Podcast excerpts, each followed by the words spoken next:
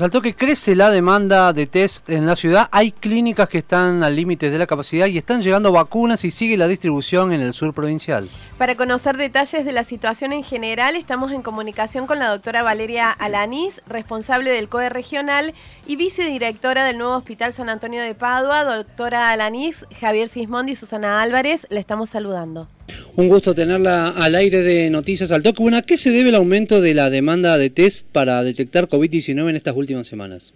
Bueno, en realidad no es eh, que sea eh, una demanda de test, lógicamente era lo esperado es que vamos en una línea eh, ascendente en cuanto al crecimiento de casos o de aquellos pacientes que son o se autoconsideran contactos estrechos eh, de pacientes positivos y bueno, por lo tanto ha aumentado el índice de positividad de hace un mes y medio atrás con respecto a lo que es en la actualidad y hay una libre demanda de la gente eh, que se siente expuesta que ha estado o que ha estado en alguna situación de riesgo, por lo cual aumenta un poco la eh, voluntad de ellos de acercarse a un centro de testeo.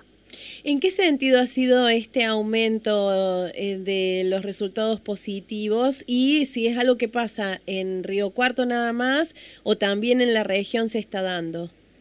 No, está sucediendo también en la zona, por lo menos en lo que es el, departamento Río Cuarto, tenemos, estamos teniendo casos y vemos a nuestros compañeros de otros COE también que está ocurriendo lo mismo en Juárez Selman, en Unión, precisamente en la Bulalle, eh, en Roque San Peña con respecto a la Bulalle, vemos que están incrementándose, digamos, el, número de casos, el número de pacientes que están en aislamiento con contacto estrecho. Eh, y bueno, a ver, eh, hace un mes y medio teníamos con respecto a la cantidad de test que se hacían en la ciudad, eh, sobre el total un 7%, un 6% de positividad y ha ido incrementándose hasta un 10-12% en las últimas semanas. ¿Qué porcentaje de población hay vacunada aquí en la ciudad de Río Cuarto y por qué hay gente vacunada que contrae el virus? ¿Y cómo se comparta ¿no? este virus en, en casos de personas vacunadas? A ver, con respecto al porcentaje de vacunación, en la ciudad de Río Cuarto exactamente no te sé decir los números. A ver, eh, las últimas eh, tandas de vacunas que han estado llegando han sido para personas mayores de 70 años, por lo tanto la, intención ha sido cubrir ese rango que sabíamos que mayores de 70 años aproximadamente teníamos 11.000 personas aproximadamente en la ciudad.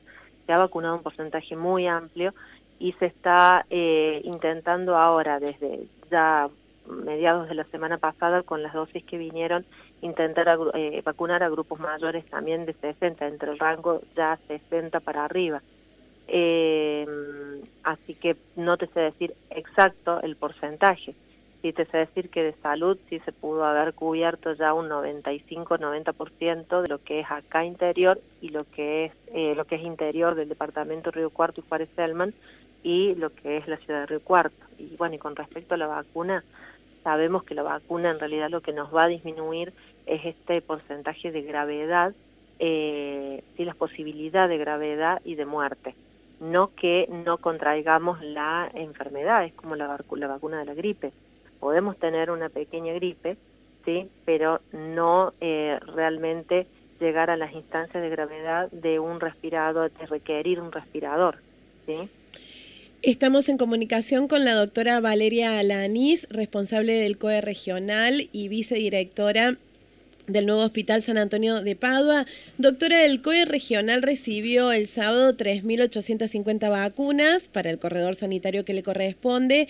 Esas vacunas ya tienen destinatarios, pero ¿cuántas más se esperan? ¿Cuándo se empezará a vacunar por fuera de la población de riesgo? ¿Cuáles son los tiempos que están manejando? Bueno, las vacunas que llegaron Sí, el día viernes eh, inmediatamente se colocaron y se comenzaron a colocar en todas las localidades a las cuales llegó eh, el día sábado mismo.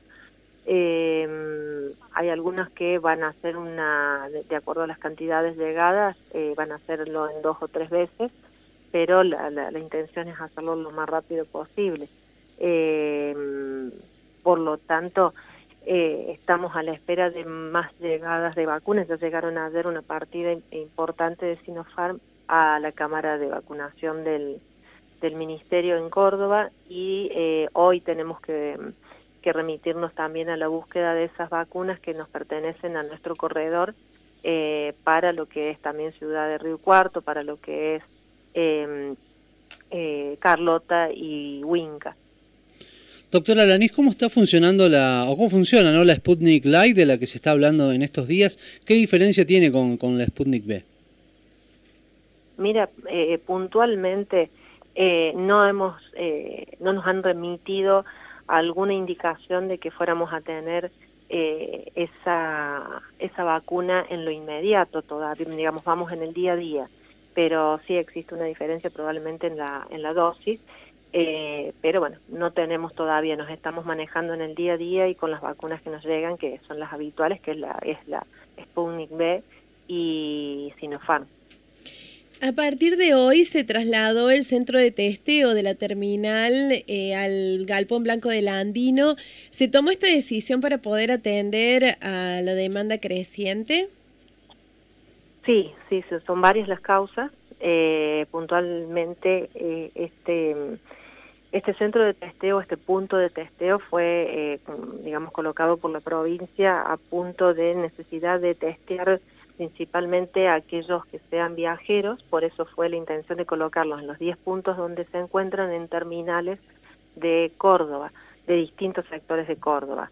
Eh, y en contexto de una época estival de, donde teníamos obviamente un incremento de viajes, pero bueno, Lógicamente eh, fue pasando ese tiempo, también era para, para personas que eh, volvían a trabajar, eh, pero bueno, obviamente ha cambiado un poco de acuerdo al aumento de casos, cambia un poco la necesidad y se transforma en un centro de testeo que es para eh, contactos estrechos o autoconvocados, no citados en realidad o programados quizás por el municipio, pero que ellos se sienten en riesgo de haber estado con un paciente positivo y acuden a, una, a, una, a un testeo.